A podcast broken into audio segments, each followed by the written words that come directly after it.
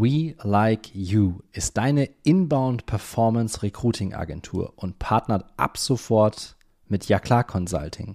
Geschäftsführende und Personalverantwortliche vertrauen We Like You aus gutem Grund. Mit bewährten Strategien, Methoden und Tools aus Vertrieb und Marketing revolutionieren sie die Art und Weise, wie du Mitarbeiter findest und bindest. We Like You veranstaltet ein virtuelles Bootcamp mit Kickoff am 6. September 2023 und ich bin auch mit von der Partie. Deine Teilnahme ist kostenfrei. Wenn auch du dein Unternehmen zum Love-Brand machen willst, dann melde dich umgehend telefonisch bei mir unter der 0160 944 61205 oder auch gerne per Mail an stefan.jaklar.de. Jetzt überlege ich gerade, wie wir den Schwenk in Richtung Entscheidungen hinbekommen, ja, weil wir im HR tagtäglich oder ich treffe im HR ja. tatsächlich auch tagtäglich Entscheidungen. Ich habe ein eigenes Team. Ähm, ich habe ein Team in Deutschland, ich habe ein Team in Bulgarien aktuell. Da gibt es natürlich auch kulturelle Unterschiede, äh, mhm. was das Thema angeht. Ähm, aber wie kriegen wir Personaler das denn jetzt hin, dass sich mal einer im C-Level sagt, so heute treffe ich mal die Entscheidung, dass HR zu mir mit an den Tisch kommt? Den nehme ich jetzt mal wirklich so richtig ernst. Also wie können wir das Thema Entscheidung noch ein bisschen mehr in diese Podcast-Folge einbauen? Ja, also ich glaube, dass es ja nicht so ist, dass HR generell nicht ernst genommen wird. Und es gibt auch immer Formate, in denen HR sich profund hervortun kann, weil ob du in deine Vita guckst oder ich in meine, auch aus unserer Ausbildung oder wo wir herkommen, wir haben so viel Wissen, mit dem wir hinter, hinterm Berg halten. Ich sage immer, wir sind Wissensriesen, aber Umsetzungszwerge. Ich kann nur an oh. eins, an eins meiner Schlüsselmomente einfach, wenn ich das mal erzählen darf. Ja, also ich kam frisch von der Accenture Unternehmensberatung, vielleicht kennt die der ein oder andere, sehr IT-lastig kam ich und kam dann halt neu in die Novartis. Und in der Novartis, weil du gerade Bulgarien sagst, also wir haben gerade Payroll, Pension Outsourcing gehabt, äh, nach Rumänien allerdings. Mhm. Und ähm, da diskutierten wir, geben wir dem Dienstleister A oder B den Zuschlag. Und es war natürlich ganz klar, hey, äh, der Head Payroll war da und äh, der Head IT war da und die Geschäftsleitung war da. Und da ich halt damals ähm, für das Thema Personal stand und auch Organisationsentwicklung durfte ich mit am Tisch sitzen. Aber ganz klar, oh, nur eine hörende Funktion. Ja, eine hörende Funktion. Und äh, da waren dann die Excel-Tabellen mit Dienstleister A und B und die Kosten waren auf. Du kannst es, du kennst das, das ist dein täglich so, und ich habe mir das angeguckt, diese Zahlenkolonnen und die Dienstleister waren deutlich unterschiedlich im Preis. Und ich schaute und sah, dass der eine Dienstleister ganze zwei Manntage für das Testen der Schnittstelle eingeplant hatte und der äh, der Dienstleister B halt deutlich mehr. Und wir waren zu der Zeit 8500 Leute in Deutschland. Und äh, die waren also schon alle dabei, sich so unisono, das meiste halt auch Männer, auf den deutlich günstigeren einzuschwingen. Und dann äh, konnte ich nicht anders, aber Payroll Pension sollte outgesourced werden, wie man das halt immer so macht, über Weihnachten, Silvester. Und ich dachte, mein Bauchgefühl sagte mir, wenn das schief geht, dann stehen 8500 Leute da und haben keine Kohle auf dem Konto. Und ehe ich mich versah, mein Arm war schneller als ich, mein Kopf, ja, hob ich den Arm, alle schauten auf mich, ich war noch ganz neu in der Organisation und sagte, kann ich mal eine Frage stellen? Und du glaubst es nicht, aber es war wie im Raubtierkäfig, ja. Also die Männer auf die neue, 1,69 große, nicht mal 50 Kilo schwere, blonde, ja, nicht mal 35 Jahre alte Johanna und sagen, was ist denn? Also so deutlich angenervt. Ne? Und ich sagte, sind wir sicher, dass für 8500 Leute ein Testing einer Schnittstelle von zwei Tagen ausreicht? Wir bei Accenture haben dafür immer mindestens zwei Wochen einkalkuliert. Da war Ruhe.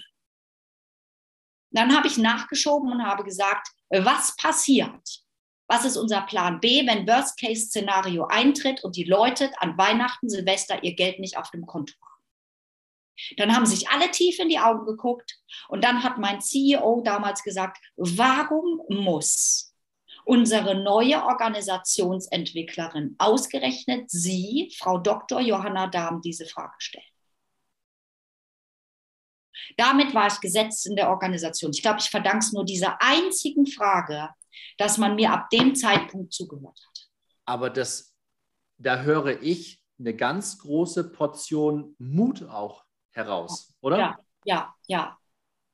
Ja, es ist Mut, es war aber auch Intuition und es war vor allen Dingen eins und ich glaube, das prägt mich, aber das haben wir alle HRlerinnen und HRler. Das ist Fürsorge für die Organisation.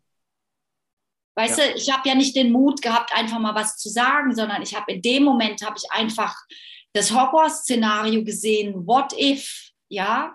Und in meinem Buch, die Entscheidungsmatrix, habe ich immer, mach dir das Worst-Case-Szenario klar, bevor du entscheidest. Und wenn das Worst-Case-Szenario einfach so ausfällt, dass du das nicht mit dir verantworten kannst, dann musst du handeln. Und ich glaube, das kennen wir alle. Ja, also wenn wir wieder die falsche Person einstellen, nur weil Buddy von, ja, äh, von Marketingleiter, wenn wir wieder auf Druck, weil zu viel Workload, irgendwelche Leute von der Straße heiern, die sehenden Auges nicht passen, wird es teuer. Ja, wenn wir wieder kein, weiß ich nicht, Employer Branding machen, nur weil wir irgendwie sagen, hat eh keinen Sinn. Wenn wir wieder, und du weißt es doch, wenn wir wieder dieselben Fehler mehr und mehr und mehr, schon das ist eine Entscheidung. Ja, einen Fehler einmal zu machen, okay. Aber einen Fehler wiederholt zu machen, sehen des Auges, ist eine Entscheidung. Und wenn wir da nicht verstehen, dass das Worst-Case-Szenario sich einmal vor Augen zu führen, das ist übrigens Business, das Hardcore-Business, mit Worst-Case-Szenarien zu rechnen, dann zu meinetwegen auch zur strategischen Planung mal zu gehen. Das könnte man machen als HRler. Gehst du zur strategischen Planung im Unternehmen und sagst, lass uns den Business Case mal bitte rechnen. Und dann kannst du mit dem als Best Buddy zum CEO gehen oder zum Marketingchef oder zum Sales und kannst sagen, wir beide haben uns das mal ausgerechnet. Da musst du ja als HRler nicht alleine gehen. Was Hack Nummer drei wäre, ne? Was Hack Nummer drei wäre, genau. Genau, machet nicht alleine, sondern ja, ja. schmiede Allianzen, aber im Positiven für ja. die Mitarbeiter im Sinne der der Fürsorge, die ja, ja, auch, und jetzt kommt der HRler, der, der absolute HRler in mir durch, was ja auch wirklich im Arbeitsvertrag, und das ist egal in welchem Land, ist es ja auch hinterlegt. Ja, also wir haben als Arbeitgeber eine Fürsorgepflicht. Absolut. So. Ja. Und der ja. müssen wir gerecht werden. Und ja. ähm, Hack Nummer vier, den du gerade zwischendrin auch rausgehauen hast, ist für mich, am Tisch zu sitzen und dann wirklich diese unangenehme Frage zu stellen, also wirklich ein Fragezeichen dahinter zu setzen, dass die Leute ins Denken kommen und nicht einfach ähm, ein Statement rauszuhauen, das klappt hier alles nicht, weil was ihr euch da ausgedacht habt, ist alles nur Bullshit, sondern die genau. Frage zu stellen, sind wir uns wirklich sicher, dass das funktioniert und ja. dann im Anschluss wirklich das Schreckensszenario hinten dran zu bauen und dann kommen die Leute ins Denken. Und das, was du gerade gesagt hast, ist so brillant, auch deswegen, weil wir sind alle schnell mit Meckern, ja, oder wir sind alle schnell mit Einwänden, können die aber oftmals nicht begründen. Und das wäre halt cool, wenn man einfach sagt, aus meiner Erfahrung heraus oder weil ich es andernorts schon gesehen habe, funktioniert es vielleicht deswegen nicht, weil. Und dann wirst du gehört. Ja, wenn du aber einfach nur den Kopf schüttelst und da sitzt und sagst, das kann doch nicht funktionieren. Frau Meier-Müller-Schulze, haben Sie was zu sagen? Nee, ich sage lieber nichts. Das funktioniert nicht. Aber wenn du deinen Einwand begründest aus einer Erfahrung, wirst du gehört. Ja, und das baut übrigens, und das ist das Wichtigste, glaube ich, auch für HR, das baut Vertrauen auf. Und egal mit welchen Personalern, aber auch von Seiten des Businessleuten, ich spreche, alle klagen über mangelndes Vertrauen. Mhm. Ja, und ähm, ich sage ja immer, Entscheidungen werden nur da getroffen, wo Vertrauen herrscht. Und Entscheidungen werden nur umgesetzt da und vor allen Dingen miteinander, wo Vertrauenskultur der Fall ist. Und daran krankt es ja überall, weil die Rechte nicht weiß, was die Linke tut und die Linke macht sowieso ohne die Rechte und so weiter. So, aber wie bauen wir Vertrauen auf? Und das ist doch das Allerwichtigste. Wir müssen miteinander reden, also dieses sage, was du machst und mache, was du sagst. Ja, dieses, dieses Thema Wertschätzung, das wird immer mehr auf Geld reduziert, aber das ist doch völliger Quatsch. Ja, also dass man jetzt wirklich auch mal transparent macht, wer braucht was, wer fragt nach welcher Unterstützung. Äh, wie du sagst, auch ja, man, man braucht einen Buddy, man braucht mal einen Mentor. Ich finde es auch wichtig, dass HR auch nicht nur Mentoren gibt, sondern auch Mentoren bekommt. Ja, ich hatte zum Beispiel einen Head Finance als Mentor, als ich in die Organisation bekommen bin. Das war für mich toll, damit ich habe endlich mal kapiert, wie man mit Pharma Geld verdient. Ja, und dass das keine einfache Sache ist, wenn du über 15 Jahre was entwickelst, wie sich das eigentlich finanziell trägt, so ein Medikament. Ja, ich kam ja aus einer ganz anderen Branche. Sowas ist wichtig, dass die Leute, die HR wird auch oft abgestempelt, fern vom Business zu sein, weil sie die Businessmodelle nicht verstehen.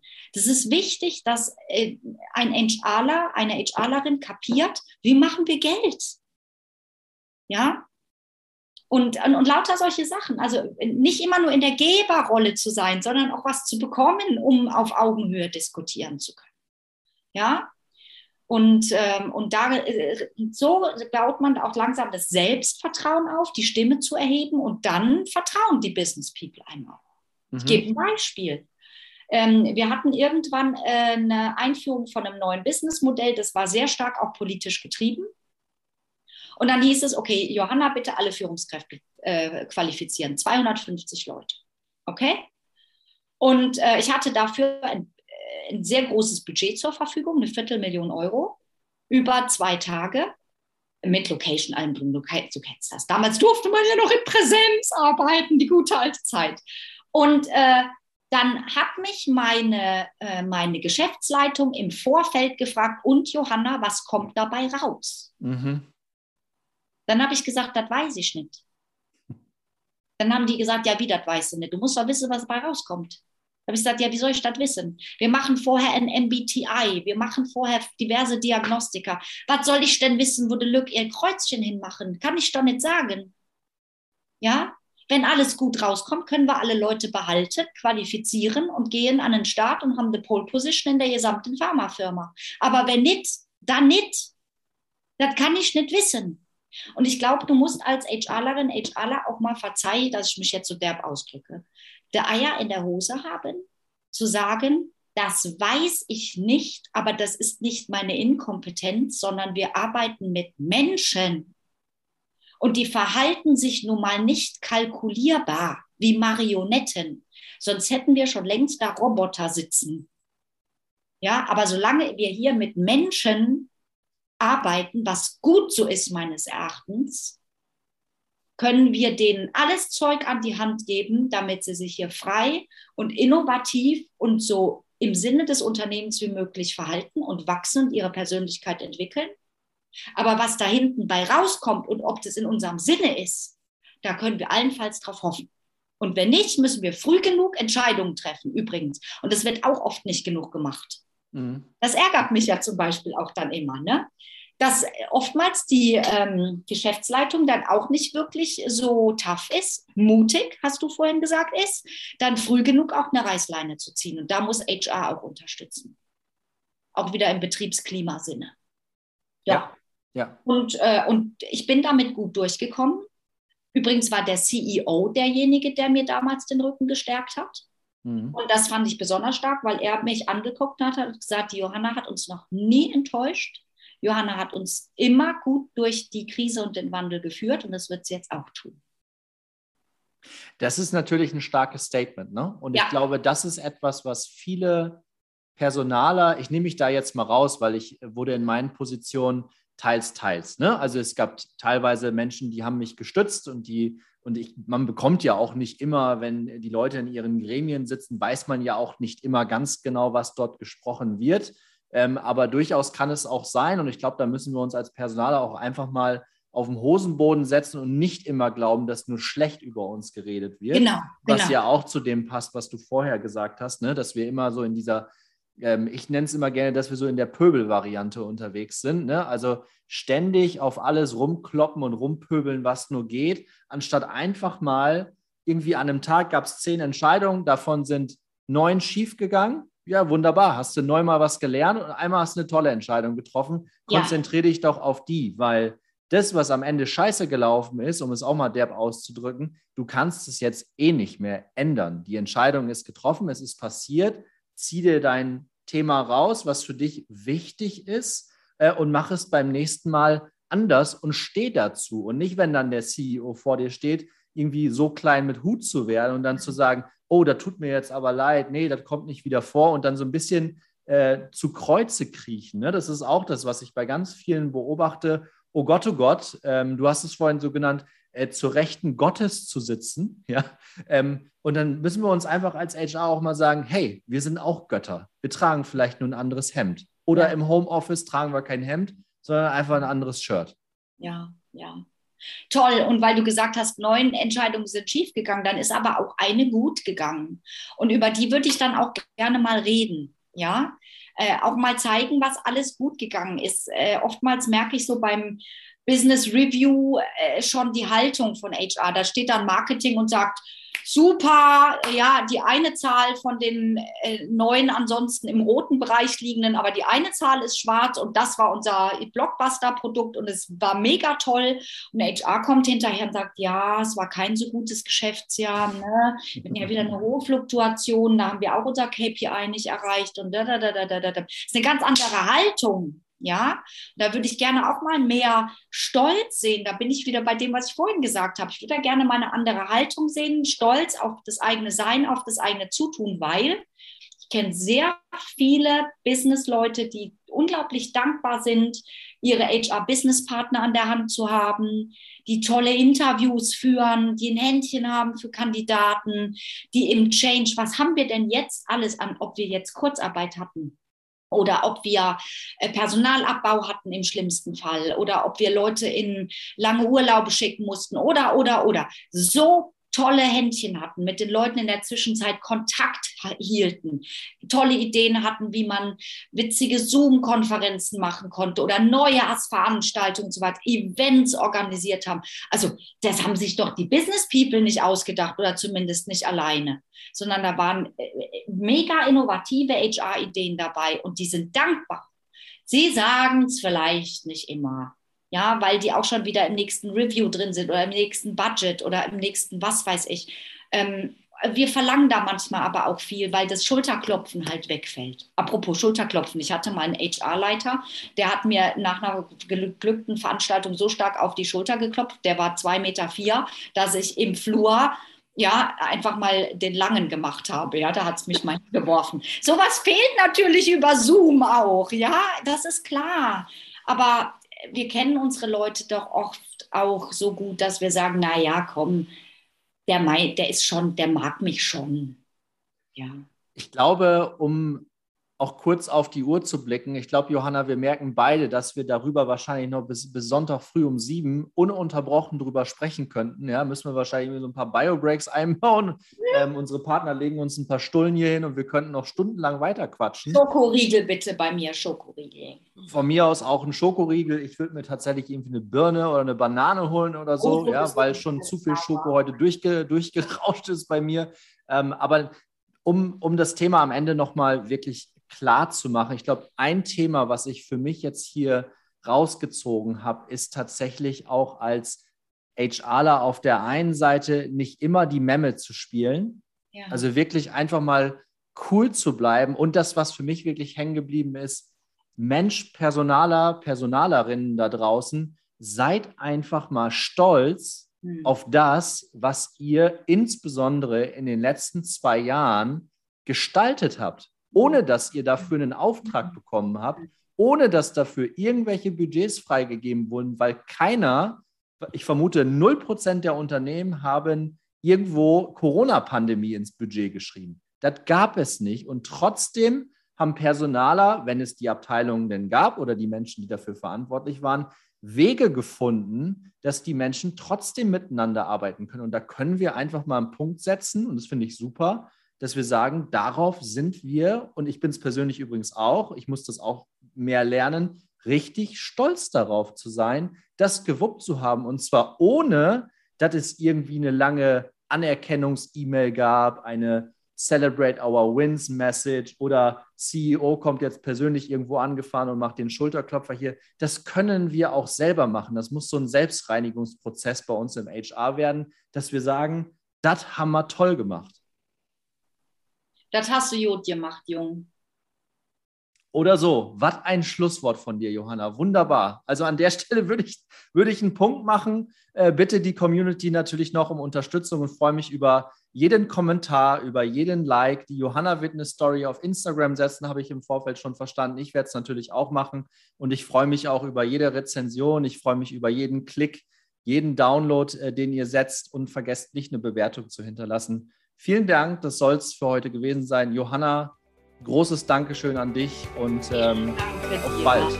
Macht gut.